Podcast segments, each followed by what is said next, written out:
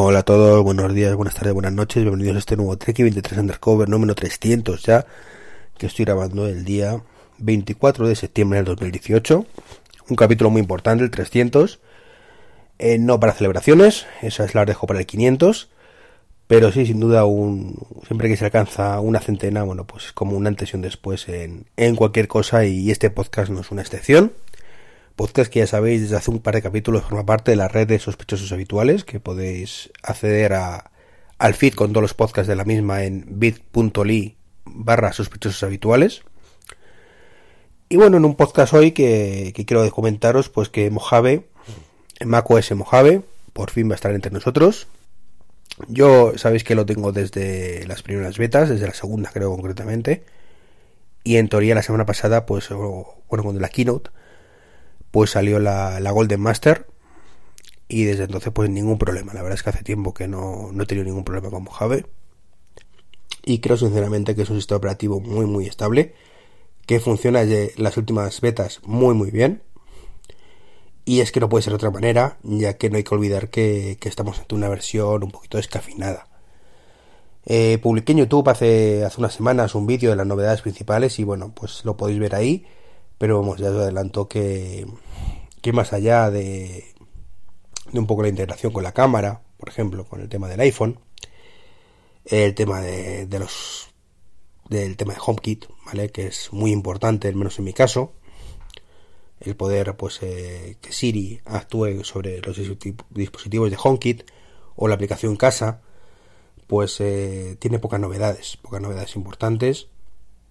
El nuevo apartado de recortes, Recortes me refiero a capturas de pantalla. Y ya os digo que dos o tres cosillas más que, podéis ver en ese vídeo. Que están interesantes, por supuesto, que, llaman mucho la atención. Cuando las vi en, la presentación de junio, me llamó más la atención Mojave que, que ellos 12, por ejemplo. Pero alguna vez que lo tienes en casa, te das cuenta de que no es para tanto, como suele ocurrir siempre. Y bueno, pues que perfectamente podríamos estar una semana más sin Mojave que nadie se le caería los anillos, como suele decirse.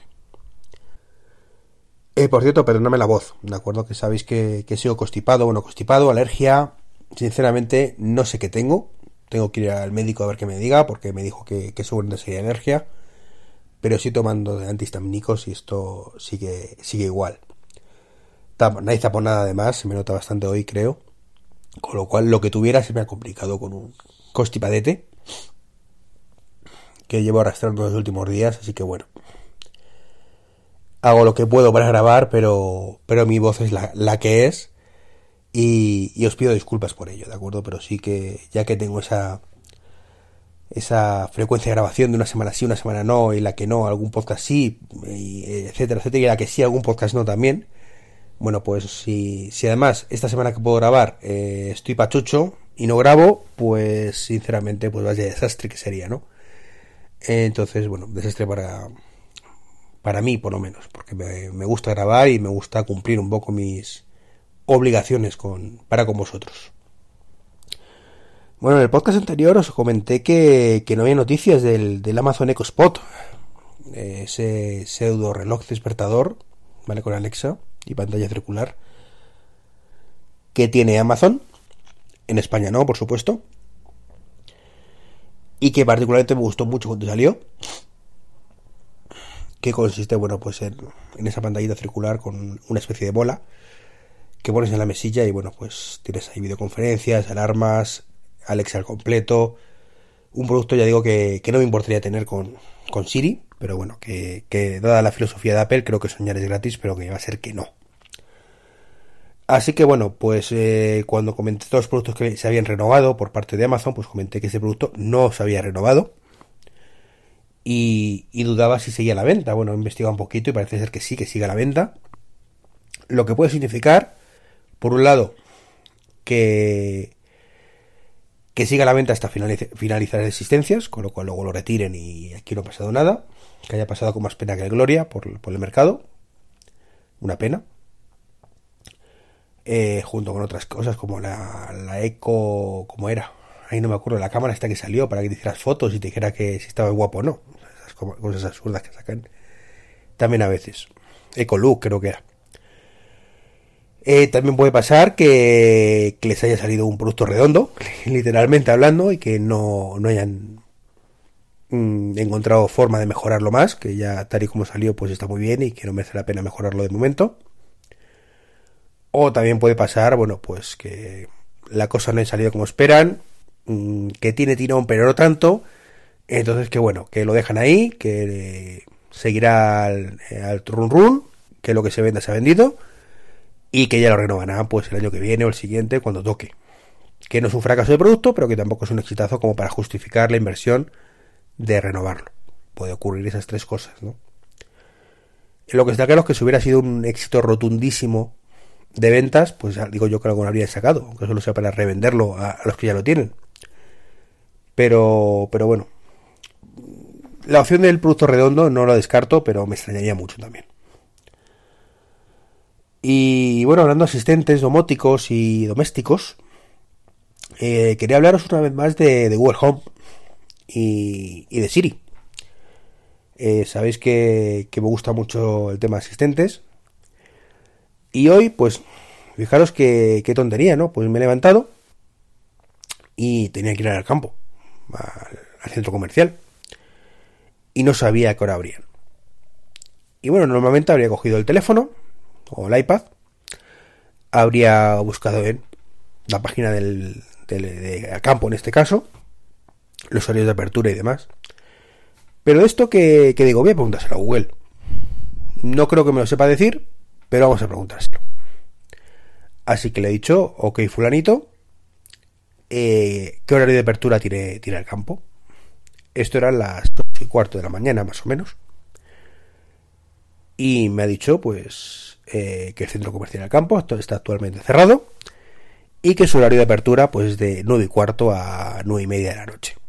Me he quedado a cuadros, sinceramente. No me esperaba que fuera capaz de responderlo.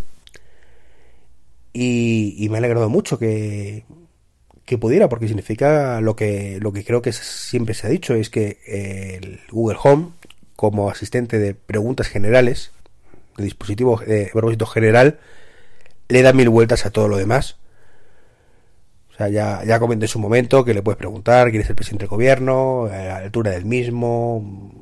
Preguntas de estas de, de, trivial, bueno, pues si la preguntas y, muchísimas te la responde.